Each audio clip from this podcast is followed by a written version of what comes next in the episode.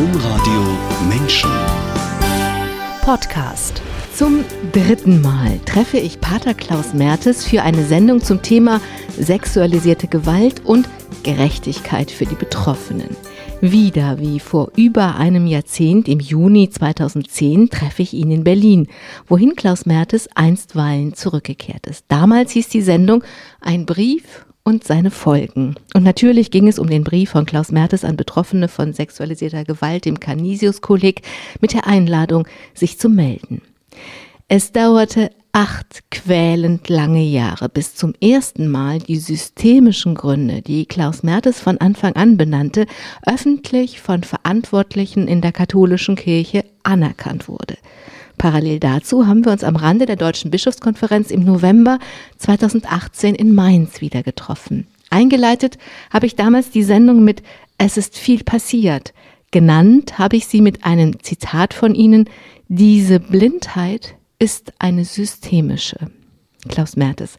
Es ist viel passiert, gilt auch im Frühjahr 2021. Herzlich willkommen. Danke sehr.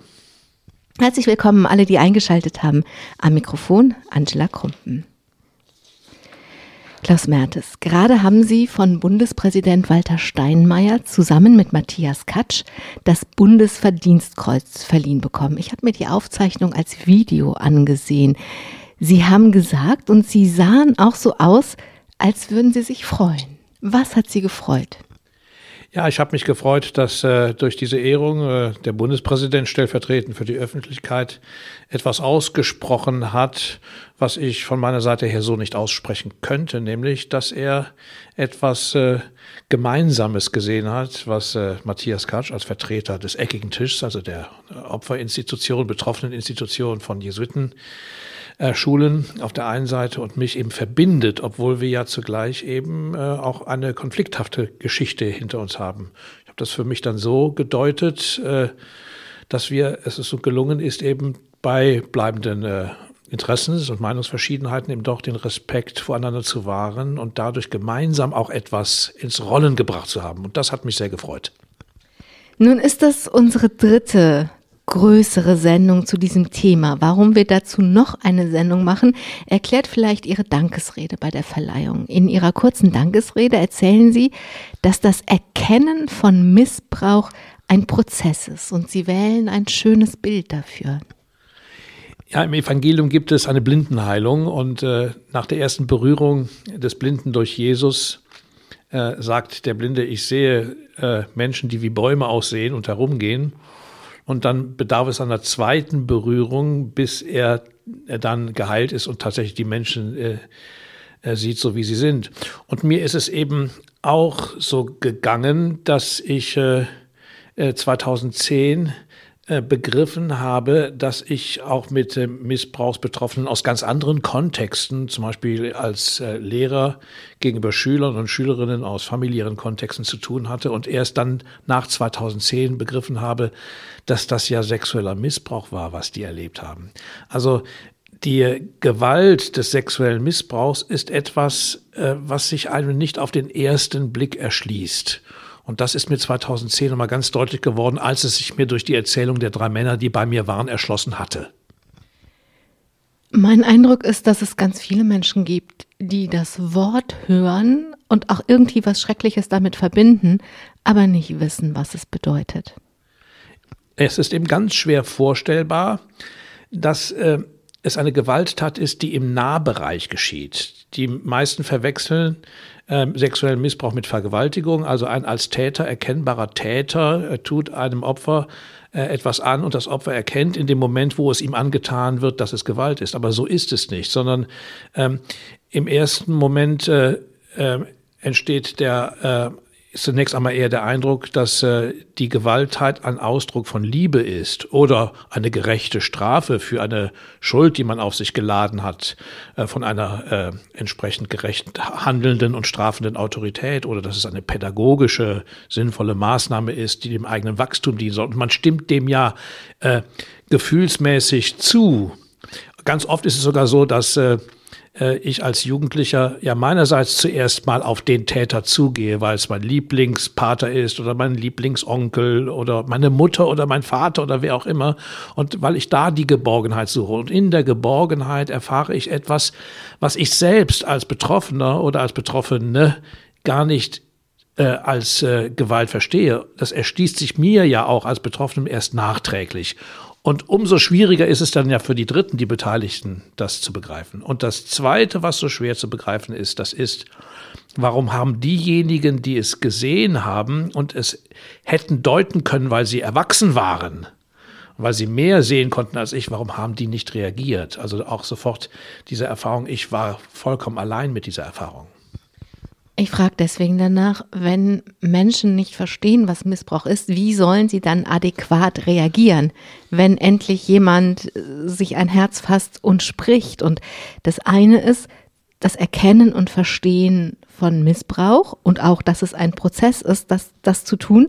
Und das zweite ist dann der öffentliche Umgang damit. Das ist ja dann nochmal eine ganz andere Dimension und das ist der eigentliche Grund, warum ich Sie jetzt nochmal angefragt habe. Mir geht es darum, wie wir alle besser, adäquater und in der Folge vielleicht auch leichter damit umgehen können. Zu erkennen, dass es, ich glaube, für jeden ein Prozess ist, ist schon mal hilfreich, oder? Ja, und äh, das ist ganz wichtig, weil ähm, äh, der Gang in die Öffentlichkeit ist ja erstens einmal für die Betroffenen selbst ein riesiger Schritt. Ich rede jetzt mal nicht von den Betroffenen im Moment, wo sie noch selbst gar nicht begreifen, was ihnen angetan worden ist.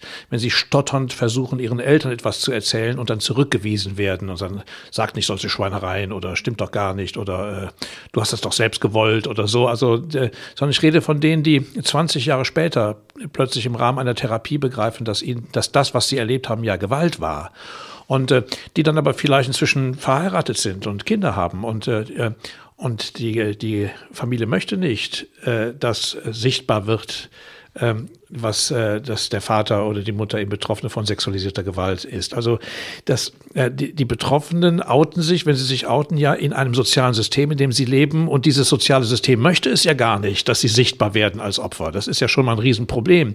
Zumal sie äh, dann ja äh, in die Mitverantwortung gezogen werden, äh, in dem Moment, wo ähm, sie vielleicht auch schon damals zu dem Zeitpunkt, als es geschehen war, dabei waren. Also die Eltern zum Beispiel.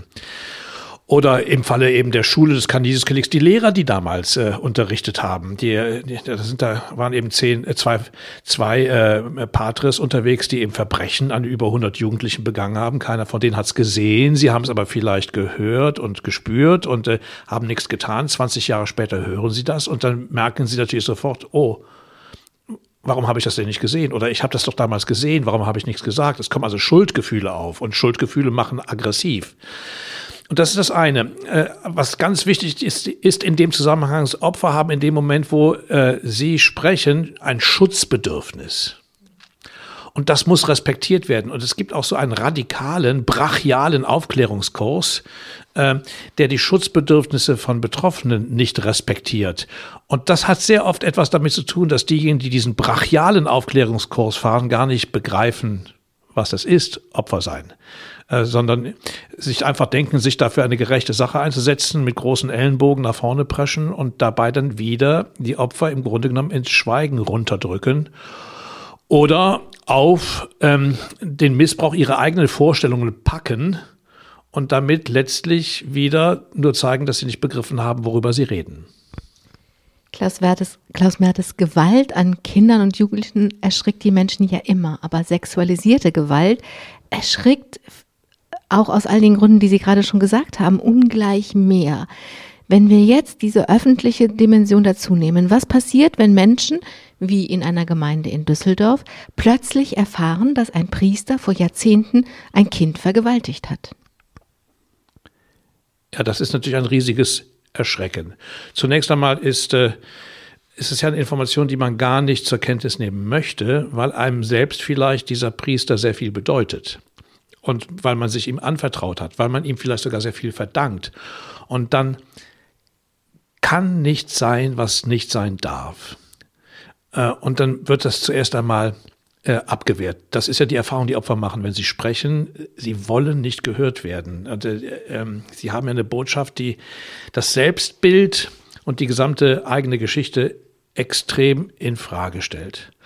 Wenn es sich dann aber doch herausstellt, dass es stimmt und wenn sich dann auch noch mal herausstellt, dass ähm, Autoritäten darum wussten und trotzdem den Priester in die Gemeinde geschickt haben oder gelassen haben, dann führt das natürlich zu einer ganz massiven Vertrauenskrise, nicht nur gegenüber dem Täter, sondern noch mehr gegenüber der Institution. Und das, ich glaube, das ist die Situation, in der sich die Kirche befindet.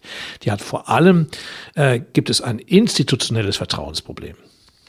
Bleiben wir nochmal kurz bei den Menschen, die jetzt eine, diese Information bekommen über einen Menschen, den sie selber vielleicht schätzen, mit dem sie gute Erfahrungen gemacht haben. Was kann man tun, damit die nicht einfach nur so geschockt zurückbleiben? Also das, ähm, das beobachte ich so, dass die Menschen dann einfach in einem Ausmaß geschockt sind, aber auch äh, irgendwie, sie können sich dann untereinander verbünden, die Geschockten, aber irgendwie bleiben die so zurück. Ja, das eine ist tatsächlich äh, natürlich einfach ganz einfach dieses Miteinander sprechen. Das andere ist äh, ihnen helfen, äh, helfen äh, Sprache zu finden dafür. Und das, äh, da gibt es ja auch sehr viele äh, sehr viele Möglichkeiten. Ich glaube, dass äh, solche Systeme, die so geschockt sind, auch einfach Menschen brauchen, die von außen reinkommen und ihnen helfen zu sprechen und Worte für das zu finden. Weil das, dieses, äh, äh, dieses riesige Erschrecken hängt ja auch damit zusammen, dass einen die Information überfordert, auch sprachlich überfordert. Und Worte finden für das, was man da jetzt selbst erlebt, äh, äh, das, dazu bedarf es der Hilfe. Mein Eindruck ist, Sie haben sich so sehr diesem Thema exponiert und den Menschen, die das betrifft, exponiert, dass sie mit den Worten schon weiter sind als viele Menschen. Ich habe das auch gedacht, als ich ein Interview mit ihnen gelesen habe. Das haben sie vor kurzem der Zeit gegeben, der Wochenzeitung Die Zeit. Und darin ging es unter anderem um einen Priester im Erzbistum Köln, der sich umgebracht hat. Nachdem Vorwürfe gegen ihn öffentlich wurden. Und sie haben anders als viele Menschen reagiert. Sie hat das zornig gemacht. Was hat sie zornig gemacht und wieso konnten sie so reagieren? Ja, zunächst einmal muss ich sagen, ich kenne den Fall nicht und es liegt eine Beschuldigung vor. Ob die Beschuldigung stimmt oder nicht, kann ich und will ich auch nicht beurteilen. Äh, aber ich habe Assoziationen. Ich ähm, kenne Geschichten, wo, ein, wo Opfer sich äh, entschieden haben, nach langen, langen quälenden Jahren auf den äh, Priester der einen als Messdiener äh, missbraucht hat, zuzugehen und ihn zu konfrontieren. Und der Priester, inzwischen äh, über 80 Jahre alt, im äh, Pflegeheim wohnend, begeht Suizid, um sich dem Gespräch zu entziehen. Und das hinterlässt bei dem, hat bei dem, bei der betroffenen Person unglaubliche Schuldgefühle hinterlassen. Also Suizid ist nicht einfach nur ein Akt, den ich mir selbst gegenüber begehe, sondern auch gegenüber Menschen, äh, gegenüber denen ich eine Verantwortung habe und für die ich mitverantwortlich bin. Und sich dem Opfer zu entziehen durch Suizid, das mit mir sprechen will, diese Überforderung, äh, die ich ja anerkenne, dass da, äh, die, da drin ist, der zu entweichen dadurch, dass ich mich umbringe, ist natürlich dann wiederum ein, etwas für die Betroffenen ganz schlimm. Die ganze Schuld wird auf das Opfer, das spricht, zurückgezogen. Und da ist, damit ist das Sprechen des Opfers oder die, das Aussprechen der Beschuldigung die eigentliche Tat und die Sünde. Und das lenkt dann auch ähm, den Zorn des Systems wieder auf das Opfer, das sprechen wollte. Musstest du denn sprechen? Jetzt bist du schuld daran, dass er sich umgebracht hat. Also, und diese Konstellation macht mich zornig. Es macht mich eben zornig, äh, ähm, die, die, Wirkung, die das hat. Vielleicht noch ein anderes äh, Beispiel, das mir äh, auch nochmal die Brisanz deutlich gemacht hatte. Ich hatte selbst mit einem Fall zu tun, eines Mitbruders, ähm, wo äh, ich von äh, ich nenne jetzt die Personen nicht, aber es waren hochrangige, zum Teil auch äh, Personen, Ärzte, Psychiater und so, die mir ganz klar gesagt haben, wenn sie diese Aussage über ihren Mitbruder, dass er Täter ist, glauben und daraus Konsequenzen ziehen, wird er sich umbringen. Tun Sie es also nicht.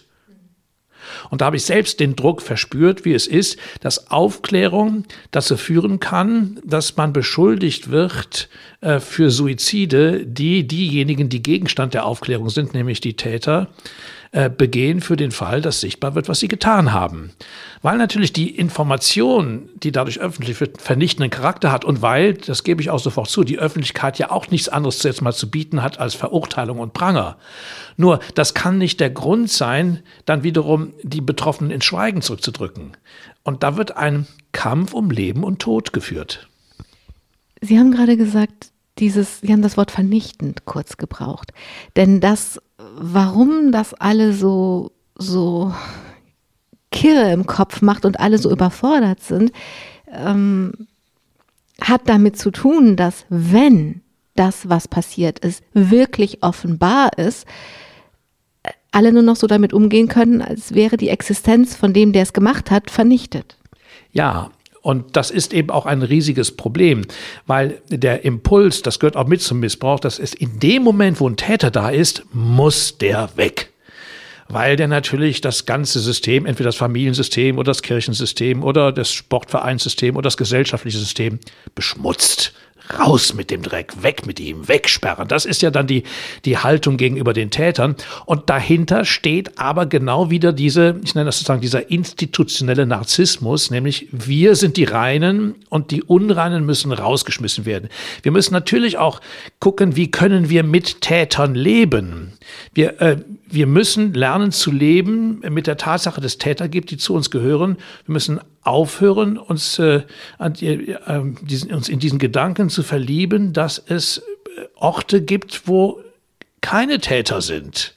Gibt's nicht, sondern äh, wir, äh, wir müssen diesen ganz schweren Weg gehen. Das ist ein, und zwar, das ist ein Menschheitsproblem. Das, das ist nicht, nicht nur ein Problem, also der letzten 10, 20 Jahre, ein Menschheitsproblem. Wie leben wir mit der Tatsache, dass es in unserer Welt, in unseren gesellschaftlichen Verhältnissen Gewalt gibt? Und zwar äh, diese versteckte Gewalt, die so schwer zu sehen ist, die uns so sehr entsetzt, wenn wir sie sehen, dass wir die Täter sofort eben dann sofort wegsperren müssen und nichts anderes mehr haben als die Vernichtung. Das ist ein ganz, ganz großes und schweres Thema. Und deswegen ist ja Aufklärung auch so unwillkommen, weil es einen vor dieses Dilemma stellt. An der Stelle, Klaus Mattes, glaube ich, verbinden sich zwei Dinge miteinander, denn wegsperren kann man ja eigentlich nur ein Einzelfall. Also rausbringen kann man ja eigentlich nur den, der jetzt so schmutzig ist. Aber meistens dieser, wenn wir über diesen Prozess sprechen, der das Erkennen ist und versuchen, diese Worte zu finden, dass Menschen eher damit leben können, mit dem, was passiert ist, fängt es ja meistens mit einem Einzelfall an. Ja. Irgendwie wird es durch, durch einen Betroffenen oder einen Täter, den man kennt, bekommt das Thema plötzlich ein Gesicht. Das ist schlimm genug. Aber zu erkennen, im nächsten Schritt, dass diese Geschichte kein bedauerlicher Einzelfall eines bedauerlichen schwarzen Schafes ist, sondern durch ein System gedeckter und begünstigter Einzelfall. Das ist eine ganz andere Hausnummer. Wann haben Sie begriffen, dass es in der, wann haben Sie begriffen, dass es in der Kirche ein System gibt, das sexualisierte Gewalt zulässt? Das habe ich begriffen, als ich äh, gesehen habe, dass das System auf die Gewalt nicht reagiert, wenn sie sie sieht. Ganz einfach. Und dafür muss es ja Gründe geben. Das heißt, das war schon 2010 so. Ja, die, äh, es war ganz deutlich, die äh, Jugendlichen hatten damals versucht zu sprechen und sind nicht gehört worden. Und dann, als sie dann doch äh, gehört wurden, hat man die Täter schnell entfernt, in Therapien geschickt und in die nächsten Schulen geschickt und da haben sie weitergemacht. Also die, äh, das System ähm, reagiert nicht angemessen auf die Gewalt.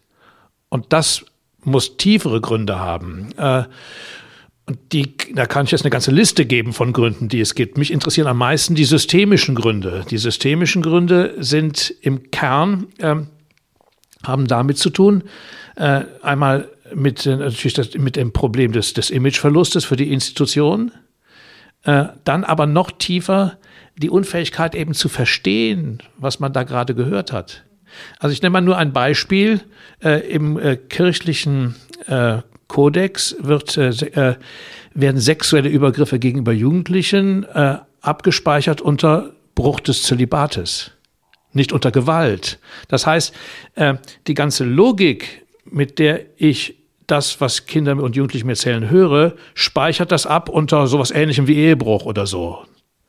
Aber nicht unter äh, Gewalt, die im Grunde genommen eine, äh, eine, eine Form eben extremer Gewalt ist. Da, das wäre so ein systemischer Grund. Oder ähm, äh, in meinem Falle waren es ja eben ganz oft äh, Jungs, die Opfer sind äh, und äh, die äh, und dann kommt das Thema Homosexualität mit hinein und das ist natürlich ein, ein Schreckensthema in der Kirche, weil es darf ja homosexuelle Priester gar nicht geben. Also äh, äh, identifiziert man sofort, aha, das war ein schwuler Priester, ganz schlimm, ganz schlimm, ganz schlimm. Und dann hat man schon sofort die homosexuellen Priester zu Tätern abgestempelt und dann äh, ist man schon wieder Täter fixiert äh, äh auf dem Thema Homosexualität und ist ganz von den Opfern weg. So, und äh, oder noch ein letztes Beispiel vielleicht, wo es so deutlich wird für mich, ähm, äh, man hat die Opferperspektive gar nicht. Ein, äh, ein befreundeter Fachmann erzählte mir, dass er vor äh, 20 Jahren zu einem ersten Kongress im Vatikan eingeladen war, wo es um das Thema äh, sexueller Missbrauch durch Kleriker ging. Und er erzählte mir, dass von den 15 Referenten 14 Tätertherapeuten waren. Also kein einziger hatte Opferkontakt, sondern das, das ist aber auch die, was ist die Fragestellung also? Die Fragestellung lautet, äh, mit der ein solcher Kongress beginnt, äh, was ist ein Täter? Wie kann man denen helfen? Wie kann man verhindern, dass Täter Priester werden? Was muss man in der Ausbildung tun, damit Leute, die einen äh, Hang dazu haben, also sexuell reifen, damit sie nicht Täter werden? Das alles geht nur um die Täter. Was das für die Opfer bedeutet, ist völlig egal. Und so war es ja auch am Canisius-Kolleg. Als dann es klar wurde, wurde der Täter schnell entfernt. Wenn man zugehört hätte, hätte man sofort wissen können, es muss dann ja mindestens 100 Opfer geben. Die hat man einfach vergessen. Also dieses einfache Vergessen der Opfer, weil man auf den Täter fixiert ist, das ist so einer der systemischen Gründe, der es einem unmöglich macht, das zu verstehen. Und was ist bei ist in Ihnen passiert, als Sie gemerkt haben, das ist kein Einzelfall, es ist ein System und es gibt systemische Gründe dafür, dass es ein System ist? Ja, ich unterscheide erstmal äh, systematisch und systemisch. Also die Täter haben systematisch pastorale, pädagogische Systeme aufgebaut, um am Ende Jugendliche in die Fallen zu locken, um sie zu missbrauchen. Und das Systemische äh, ist mir eigentlich schon ähm, in den Jahren zuvor irgendwie immer bewusst gewesen, dass äh, ähm, äh, vor dem Hintergrund der Tatsache, dass es eben in den USA schon diese Probleme gab und äh, die äh, 2010 hat es sich mit zugespitzt auf die Frage, was sind nicht die systemischen Gründe dafür, warum Täter Täter werden, sondern was sind die systemischen Gründe dafür, dass äh, wir in der Kirche nicht verstehen, wenn die Opfer zu uns sprechen. Also das war die eigentlich neue Frage. Das war die neue Frage. Also diese, also mein Ansatz für diese Sendung ist, Menschen zu helfen zu verstehen und dann eben auch mit dem, was sie verstehen, umzugehen. Wenn man begreift, dass das im System angelegt ist, dass man die Opfer vergisst, um es so ja. zu sagen, ähm, dann erschreckt man ja noch mehr. Mir geht es um dieses Erschrecken. Und das ist äh, im Fall der Kirche ja besonders absurd, weil ja vom Evangelium her die Opfer im Mittelpunkt stehen. Und ich habe das manchmal mit dem Gleichnis vom barmherzigen Samariter äh, ähm, äh, verglichen. Man ist ja gerne bereit, sich für Opfer einzusetzen, wenn sie Opfer von Gewaltverhältnissen äh, sind, für die man keine Verantwortung trägt. Also der barmherzige Ritt, äh, Samariter wendet sich dem an den We am Wegesrande liegenden, erschlagenen Menschen zu, aber er hat ihn nicht erschlagen. Jetzt bei den Opfern haben wir es aber mit Menschen zu tun, die wir selbst geschlagen haben oder denen wir den Schutz verweigert haben, als wir es hätten tun können. Also und da ist die, da sind wir nicht mehr in der helfenden Rolle gegenüber den Opfern. Ich glaube, dass dieses äh, diese Helferrolle, die wir gegenüber Opfern in der Kirche in unserer Sprache ähm, äh, einnehmen, übrigens auch in der Gesellschaft. Opfer sind dann immer die Armen, denen man helfen muss. Ähm, äh, äh, führt einen weg davon zu gucken, wo sind denn eigentlich meine eigenen Täter oder Mittäter und mitverantwortlichen Anteile daran, dass das Opfer zum Opfer wurde. Und das ist wiederum ein, äh, ein, ein Aspekt eben des Nichtverstehens. Ich verstehe eben nicht, dass die Person, die da zusammengeschlagen da liegt und vergessen wird, dass das alles etwas mit mir zu tun hat und nicht nur mit den bösen Tätern. Aber darüber muss ich ja alles also das muss ich alles begreifen und ich muss darüber wegkommen oder ich muss damit umgehen. Das ist das präzisere Wort. Also um ein Beispiel von mir zu erzählen, ich beschäftige mich schon sehr lange mit dem Thema. dass den ersten Beitrag, den ersten Radiobeitrag zu diesem Thema habe ich 1990 gemacht über ein Beratungstelefon in Bayern. Ähm, ich habe erst vor kurzem eine Dokumentation gesehen, die heißt Das Schweigen der Hirten. Das ist die Geschichte von zwei französischen Journalisten, die in dieser Dokumentation Tätern an die Orte hinterherreisen, an die sie versetzt worden sind. Das sind in diesem Fall französische Patres und die werden zum Beispiel nach Kamerun geschickt oder auch nach Lateinamerika. Und die Journalisten reisen an all diese Orte und gucken dann, was es da passiert. In Kamerun zum Beispiel sprechen sie mit Eltern von Afrika, von, von ihren Kindern, die dann wieder missbraucht worden sind. Und ich habe diese, nach all dem, was ich 30 Jahre lang zu diesem Thema gearbeitet habe, habe ich diese Dokumentation vor kurzem gesehen und saß da und dachte, und zu allem anderen ist es auch noch rassistisch. Denn diese Journalisten hatten in Rom Dokumente gefunden, in denen stand, wir nutzen die geografische Lösung.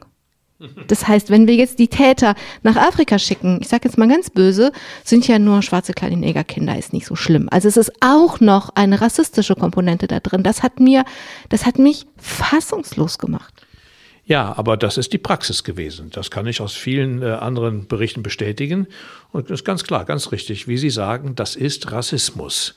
Und ganz, ganz, äh, ganz übel, ganz schrecklich. Wenn ich jetzt wirklich so nach und nach begreife, was es ist und dann begreife, dass es dafür eine, ich sage jetzt systemische, ähm, geografische Lösung gibt, dann begreife ich ja, dass ich selber überhaupt gar keine Macht habe. Die Macht liegt in der katholischen Kirche nicht nur mal bei Laien, erst recht nicht bei Frauen. Unter diesen Bedingungen jetzt zu sagen, ich, ach, ich bleib bei diesem System, macht mit mir, dass ich mich frage, werde ich nicht zur Komplizin auf ein System, auf das ich null Einfluss habe? Ja, Sie sprechen von, äh, äh, ich, ich gehöre ja auf eine andere Weise zum System, weil ich ja mit auf der Machtseite stehe. Ich bin ja katholischer Priester, ich gehöre zum System. Für mich hat sich diese Frage nicht gestellt, weil sie Flucht aus der Verantwortung wäre. Aber und für viele Menschen, die jetzt einfach auf der ohnmächtigen Seite stehen? Weil sie im System keine Verantwortung tragen können? Ich verstehe, dass Menschen äh, austreten, um äh, zu verhindern, dass sie Komplizen werden. Ich möchte darüber auch nicht urteilen.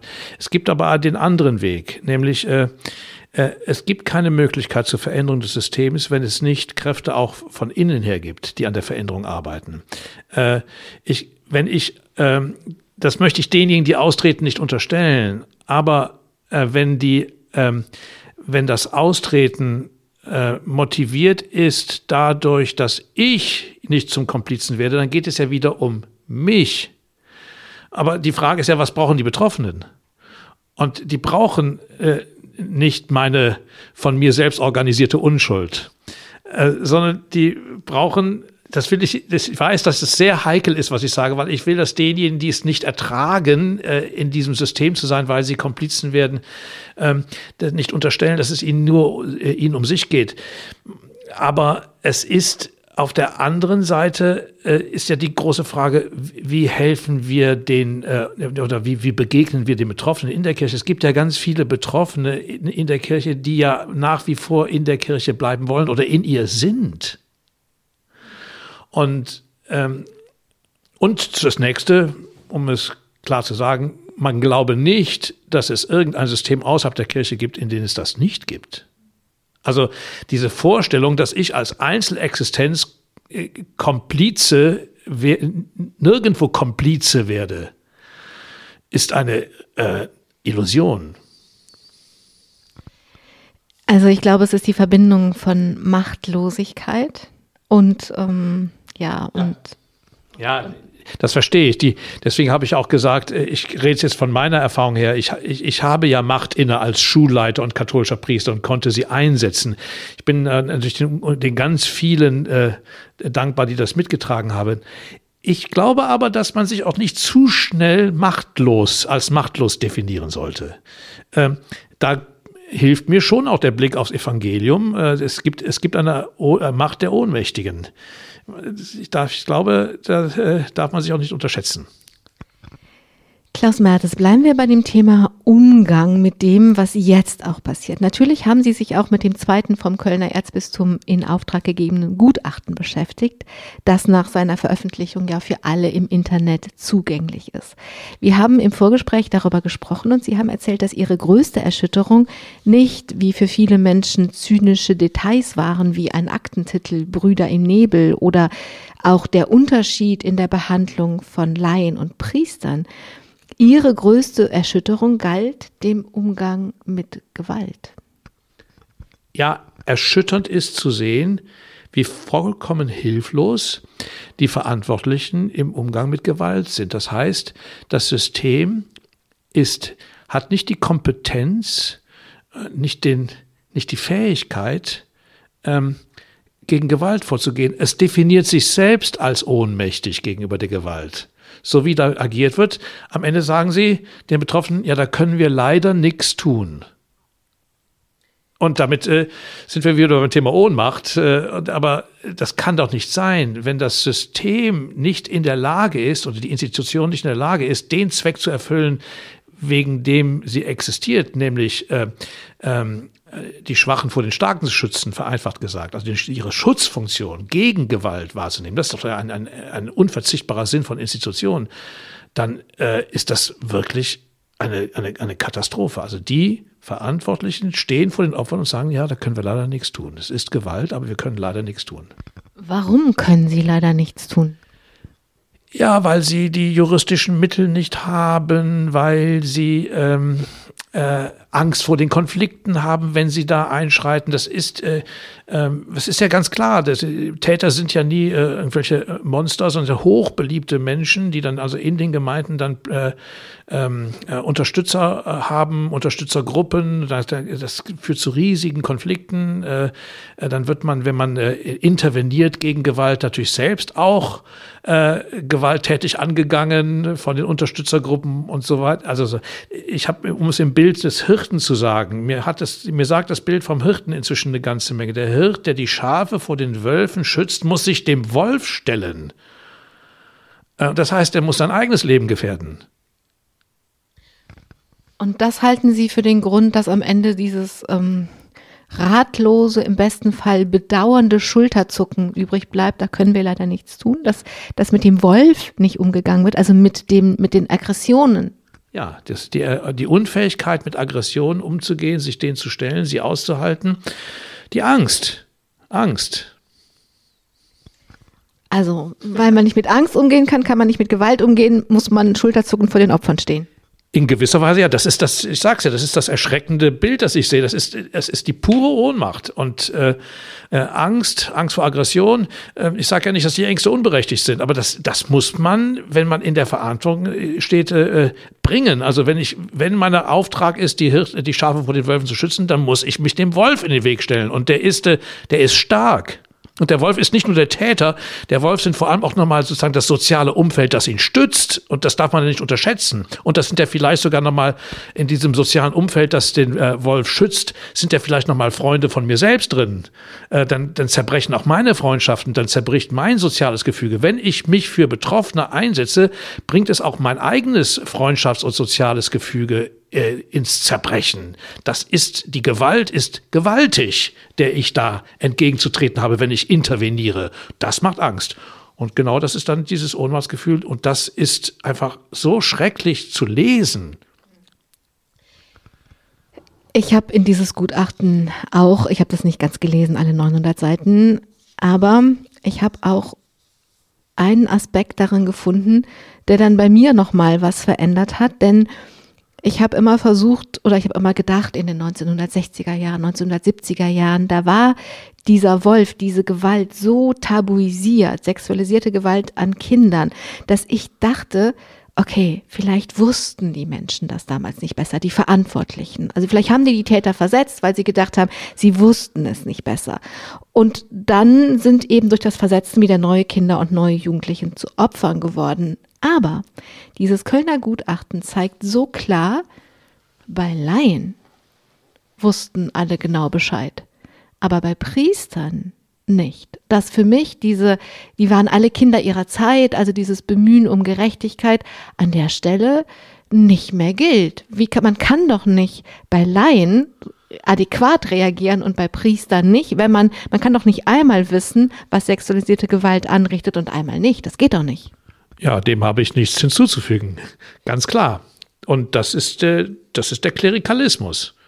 Das ist dann nochmal eine besondere ähm, äh, Loyalitätspflicht gegenüber einem äh, Bund von Männern, eben da, äh, die, äh, der sich dann äh, nicht mehr den Kriterien stellt, die er selbst auf andere anlegt. Im Evangelium ist das die Heuchelei. Klaus Mertes. Kommen wir zum Thema Verantwortung. Alle reden immer von Verantwortung und Verantwortung hängt ja, ich mach mal zwei Themen gleich, mach mal zwei Fässer gleichzeitig auf. Verantwortung hängt ja immer ganz eng zusammen dann in der Folge mit Glaubwürdigkeit. Eigentlich heißt es jetzt immer, jetzt muss Verantwortung übernommen werden. Aber ich, ich sehe diese Verantwortung nicht. Wer muss denn in diesem Fall welche Verantwortung übernehmen? Was heißt das denn hier, Verantwortung zu übernehmen? Für mich hieß es ganz konkret, ähm, den Betroffenen zuhören und mich entscheiden, ob ich ihn glaube oder nicht. Das war die erste Verantwortung. Die zweite Verantwortung war, ähm, nachdem ich mich entschieden habe, ihnen zu glauben, ähm, ähm die, äh, meinen Anteil an der Aufklärung zu leisten indem ich äh, Verfahren eröffne, die es möglich machen, Betroffenen zu sprechen, äh, damit ihre Geschichte und ihre, äh, von der Institution anerkannt wird. Das ist ja ganz wichtig für die Betroffenen. Das Dritte ist, äh, ähm, äh, ihnen ähm, Gerechtigkeit widerfahren zu lassen, da wo es möglich ist. Also, also Täter bestrafen, der Strafe zuführen, wo das noch möglich ist, wenn es wenn die Taten nicht verjährt sind oder da gibt es das und dann äh, eben äh, äh, ähm, Ansprüche, die sie, sich Ansprüche, die sie haben, zu stellen. Das sind Entschädigungsfragen, das sind Fragen von therapeutischen Hilfen, da geht es auch um Geldfragen und so weiter und so fort. Im Fall der Fälle äh, gehört vielleicht auch dazu, zu erkennen, äh, ich bin selbst so sehr verantwortlich im System und bin so sehr verstrickt in die Geschichte, dass ich die Verantwortung nicht mehr selbst glaubwürdig repräsentieren kann und dann sind, dann kommt dann die Rücktrittsfrage sein. Die darf aber nicht verwechselt werden mit einer Flucht vor der Verantwortung. Also das ist ja auch ein einfacher Weg, sage ich, trete jetzt zurück und dann müssen dann andere das auf, aufarbeiten. Ist auch zu einfach. Das ist ja das Thema, das jetzt in Köln zurzeit wabert. Ähm, äh, das, äh, das bedeutet für mich ganz konkret zunächst einmal Verantwortung. Ja, soweit. Können Sie Ihre Frage noch mal etwas präzisieren? Also ich höre immer, jetzt müssen, jetzt muss Verantwortung getragen werden und ich sehe, dass versucht wird, Verantwortung zu tragen. Ich sehe aber nicht, dass es gelingt. Also vielleicht, ich muss gleich die Frage gar nicht präzisieren. Ich glaube, Sie haben das schon beantwortet und vielleicht führt es ja, direkt. Darf, darf ich noch eine, äh, vielleicht noch eine Sache dazu sagen? Ähm, das eine ist, äh, natürlich muss von Seiten der Kirche Verantwortung übernommen werden. Aber es muss auch klar sein, wofür die Kirche Verantwortung nicht übernimmt. Und das ist ja vereinfacht vielleicht gesagt auch das Problem von Köln. Äh, der Kirche steht ähm, äh, in dieser Angelegenheit im Täter-Opfer-Ausgleich, auch zwischen Institutionen und Opfern, keine richterliche Funktion zu.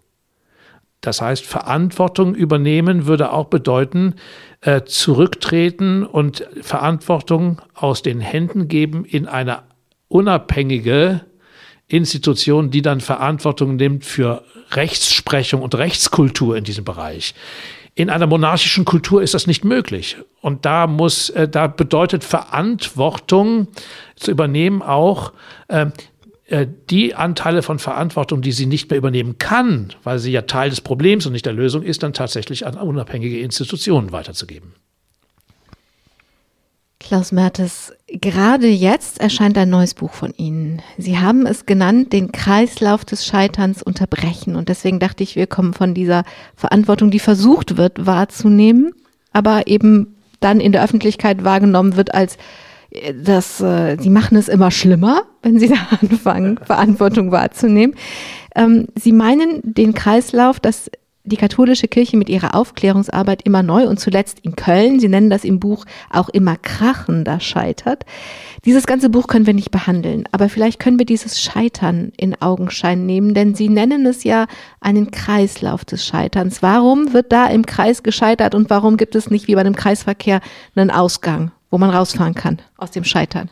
Ja, es ist ja für die Menschen in der Kirche äh, unglaublich ermüdend zu erleben, wie das jetzt seit, seit elf Jahren geht und es ist immer wieder ein, ein, Skandal, eben ein Scheitern nach dem anderen, obwohl, das muss man sagen, so unglaublich viel Gutes geschieht.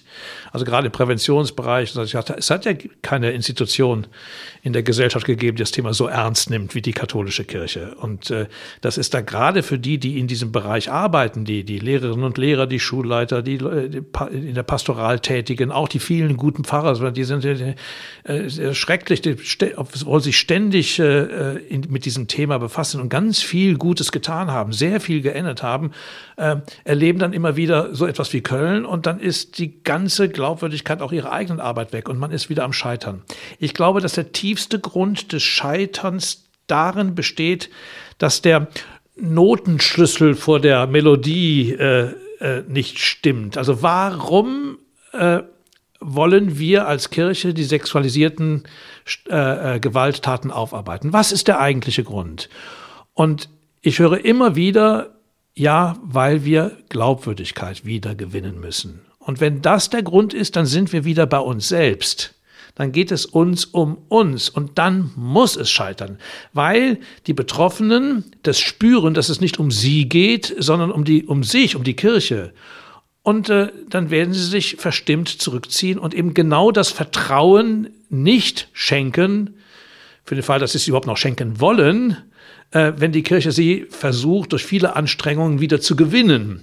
Und dasselbe gilt für die vielen Enttäuschten von der Kirche. Wenn die vielen Enttäuschten von der Kirche erleben, dass die Kirche alle möglichen Sachen nur macht, um sie wieder zu gewinnen, ähm, dann sind sie ja noch nicht beim eigentlichen Problem. Nämlich das eigentliche, was ist das eigentliche Problem? Das eigentliche Thema bei der Aufarbeitung ist natürlich, dass Gerechtigkeit für die Opfer hergestellt wird. Und, äh, und das ist nicht funktional wieder darauf hin, damit dann dadurch auch wieder die Glaubwürdigkeit der Kirche hergestellt wird, sondern die, dass die Gerechtigkeit für die Opfer ist ein Zweck in sich selbst. Und was das jetzt ist, ist ja gar nicht so leicht zu bestimmen, die Gerechtigkeit für die Opfer, ähm, weil es ja immer dann auch nochmal einen bleibenden Unterschied zwischen äh, ähm, dem Recht und der Gerechtigkeit gibt. Eine absolute Gerechtigkeit wird sich vermutlich niemals ganz herstellen lassen. Dafür sind die Taten zu horrend und auch die Folgen zu horrend. Und vor allem dafür sind vor allem auch nochmal die Verfahren, um die es geht, so zu gestalten, dass die Verfahren auch gerecht sind. Das ist ein, das ist ein hochkomplexes Problem, aber darüber wird nicht gesprochen. Es ist äh, am Ende wird immer wieder darüber gesprochen, wie können wir Glaubwürdigkeit wieder gewinnen. Und das möchte niemand mehr hören. Es niemand möchte hören, dass die Kirche wieder Glaubwürdigkeit gewinnen will. Ich leugne nicht, dass der Verlust der Glaubwürdigkeit ein schwerer Verlust für die Kirche ist. Natürlich, weil sie ist angewiesen auf Glaubwürdigkeit und ich glaube auch nicht, dass der Glaubwürdigkeitsverlust der Kirche ein Gewinn für die Gesellschaft ist. Überhaupt nicht. Das ist ein riesiger Schaden auch für die Gesellschaft. Nur äh, es geht hier um das Problem der Gestaltung der Beziehung zu den Betroffenen, äh, die Frage nach der Gerechtigkeit für sie und die muss angegangen werden. Und solange die nicht angegangen werden, können wir in der Prävention und in den äh, Strukturfragen machen, was wir wollen. Wir können stundenlang über den Zölibat diskutieren, über das Frauenpriestertum und ich weiß nicht was. Aber am Ende muss erstmal die Gerechtigkeit für die Betroffenen her. Und die interessieren sich nicht für die Fragen, die dann im kirchlichen Diskurs angehängt werden. Da liegt das Problem. Und die Enttäuschten? Für die Enttäuschten gilt Vergleichbares. Die, äh, die, die spüren doch, wenn die Kirche nach ihnen greift, dass sie doch deswegen um sie greift, weil sie Angst hat, in die Bedeutungslosigkeit zu versinken, wenn sie sich von ihnen entfernen. Und dann ist die Kirche wieder bei sich und nicht bei den Enttäuschten, statt den Enttäuschten zuzuhören. Das heißt, wenn Sie das Bild wählen von dem Notenschlüssel, der vor der, ähm, also das macht ja, ne, ob etwas in Dur oder in Moll erklingt, hängt ja daran, was ich für Vorzeichen vor das Ganze setze. Das heißt, welche Vorzeichen bräuchte es, gehen wir mal, also sowohl für die Geschädigten als auch für die, die jetzt alle austreten, sind ja nicht alles Geschädigte, sind Nein. ja ganz viele Enttäuschte. Enttäuschte. Ich, ne, ich nehme mal ein Beispiel. Also die, Sie haben das ja angesprochen, die, die, die, äh, die Frauenfrage. So, also äh, die Frage nach der Zulassung der Frauen äh, zur äh, Diakonen- und Priesterweihe. Also, äh, es besteht kein Zweifel daran, dass die männerbündische Struktur der katholischen, in der katholischen Kirche beim Klerus ein systemischer Hintergrund ist für die Vertuschungsvorgänge, die wir jetzt beobachten. Aber das ist doch nicht der Grund, warum wir jetzt Frauen zu Priestern weihen, sondern der Grund dafür, warum wir Frauen zu, zu Priester weihen sollten, ist doch die gleiche Würde von Mann und Frau. Die Frage, die Frauenfrage ist doch nicht nur eine instrumentelle Frage in Bezug auf die Prävention, die strukturelle Prävention vor sexuellem Missbrauch, das wird doch der Fragestellung nicht gerecht. Also muss der Notenschlüssel vor der Frauenfrage sein, was bedeutet die gleiche Würde von Mann und Frau in Christus für die Zugänge äh, zu Verantwortung und verantwortlichen Positionen und zum Weiheamt in der Kirche? Das ist die Frage. Dass sie natürlich einen Präventionskontext hat, ist durch den Missbrauch deutlich geworden. Aber wenn, äh, wenn wir um das Image der Kirche wieder zu, äh, zu retten oder um Enttäuschte wiederzugewinnen, wenn das die Gründe sind, warum wir jetzt äh, uns öffnen für die Frage ähm, Priesterfreiheit der Frau, dann sind wir nicht beim eigentlichen Punkt. Der eigentliche Punkt ist ein inhaltlicher Punkt. Und äh, so könnte man die ganzen Fragen durchgehen äh, zur, äh, zur Sexualmoral, zur Rechtsstruktur in der Kirche. Die haben, diese Fragestellungen haben ihre Würde in sich selbst und sind nicht funktional wiederum zu beziehen, darauf Glaubwürdigkeit wieder zu gewinnen oder Enttäuschte wieder zurückzugewinnen. Das kann es nicht sein. Und wie kommt man aus dem Kreislauf raus? Gerade wenn Sie sagen, es ist auch für die Gesellschaft, es ist ein Verlust, wenn Kirche nicht mehr glaubwürdig ist und auf irgendeinen klitzekleinen Rest ähm, schrumpft. Ja, mein Vorschlag ist, ähm, letztlich äh, in Bezug auf, ich bin jetzt wieder bei dem Thema Missbrauch, also die Dinge auch jetzt mal ein bisschen zu unterscheiden, diesen, diesen Riesenberg, so ein paar Schneisen reinzuschlagen und diesen Riesenwald, ein paar Schneisen reinzuschlagen, zu gucken. Beim Thema Missbrauch ist es wirklich die Frage nach der Gerechtigkeit für die Opfer jetzt in den Mittelpunkt zu stellen. Und ich glaube, dazu gehört dann irgendwann auch der Punkt, an dem in Deutschland die Bischöfe sich dazu durchringen müssen, äh, Kontrolle bei der Aufarbeitung äh, aus der Hand zu geben, den Prozess nicht mehr selbst zu kontrollieren, sondern wirklich in eine unabhängige Aufarbeitungsinstitution äh, sozusagen hineinzugeben, die dann auch das Recht hat, Entscheidungen zu treffen. Das ist jetzt sehr allgemein ausgedrückt, das müsste man nochmal genauer durchdenken, aber da wäre für mich der Weg. Die Kirche schafft es nicht allein und kann es nicht. Es ist eine ständige Selbstüberforderung. Ich habe kürzlich äh, ein Gespräch gehabt mit dem äh, äh, Bischof von Belfast oder daran teilgenommen, Bischof von Belfast in, Nordirland. Und die haben ein anderes Rechtssystem und der erzählte äh, sehr eindrucksvoll, was für eine unglaubliche Entlastung für die Kirche in Irland war, dass der Staat reingegangen ist in die ganze Geschichte. Das geht vom angelsächsischen Rechtssystem her, von unserem her nicht. Das muss, äh, äh, muss von anderen Voraussetzungen ausgehen. Aber äh, die Kirche ist, befindet sich auch in einem Selbstüberforderungszusammenhang, äh, äh gerade auch sozusagen der leitende Klerus, weil sie letztlich die Kontrolle über den Vorgang nicht aus der Hand geben wollen. Aber ich muss es tun dann wäre so eine Situation wie in Köln nicht entstanden, dass ein Gutachten in Auftrag gegeben wird, dann aber nicht veröffentlicht wird, weil alles in einer Hand liegt. Derjenige, der das Gutachten in Auftrag gibt, über sich selber kann auch entscheiden, ob es veröffentlicht wird oder nicht. Genau, und dieses Gutachten äh, spricht ihn dann nochmal frei und rein von allen Sünden und dann kann er anschließend seine engsten Mitarbeiter köpfen und dann ist er jetzt auch wieder der Richter. Also das ist, äh, das ist ja rein monarchisch gedacht und rein monarchisch durchgeführt und das, äh, damit äh, äh, ja, damit kommt man aus der Geschichte nicht raus. Klaus Mertes, kommen wir zum Ende nochmal zu Ihnen. Ihre Zukunft ist ja in gewisser Weise nochmal wieder offen. Sie sind in den Ruhestand gegangen. Sie haben den Schwarzwald, in dem Sie die letzten Jahre eine Schule geleitet haben, hinter sich gelassen. Jetzt sind Sie wieder in Berlin, haben ein bisschen Zeit, über das nachzudenken, was Sie denn mit dem Rest Ihres Lebens anfangen möchten. Und Freunde aus Hamburg haben mir erzählt, dass sie da eine starke Fanbase haben, die sie sehr, sehr gerne als Erzbischof dort sehen.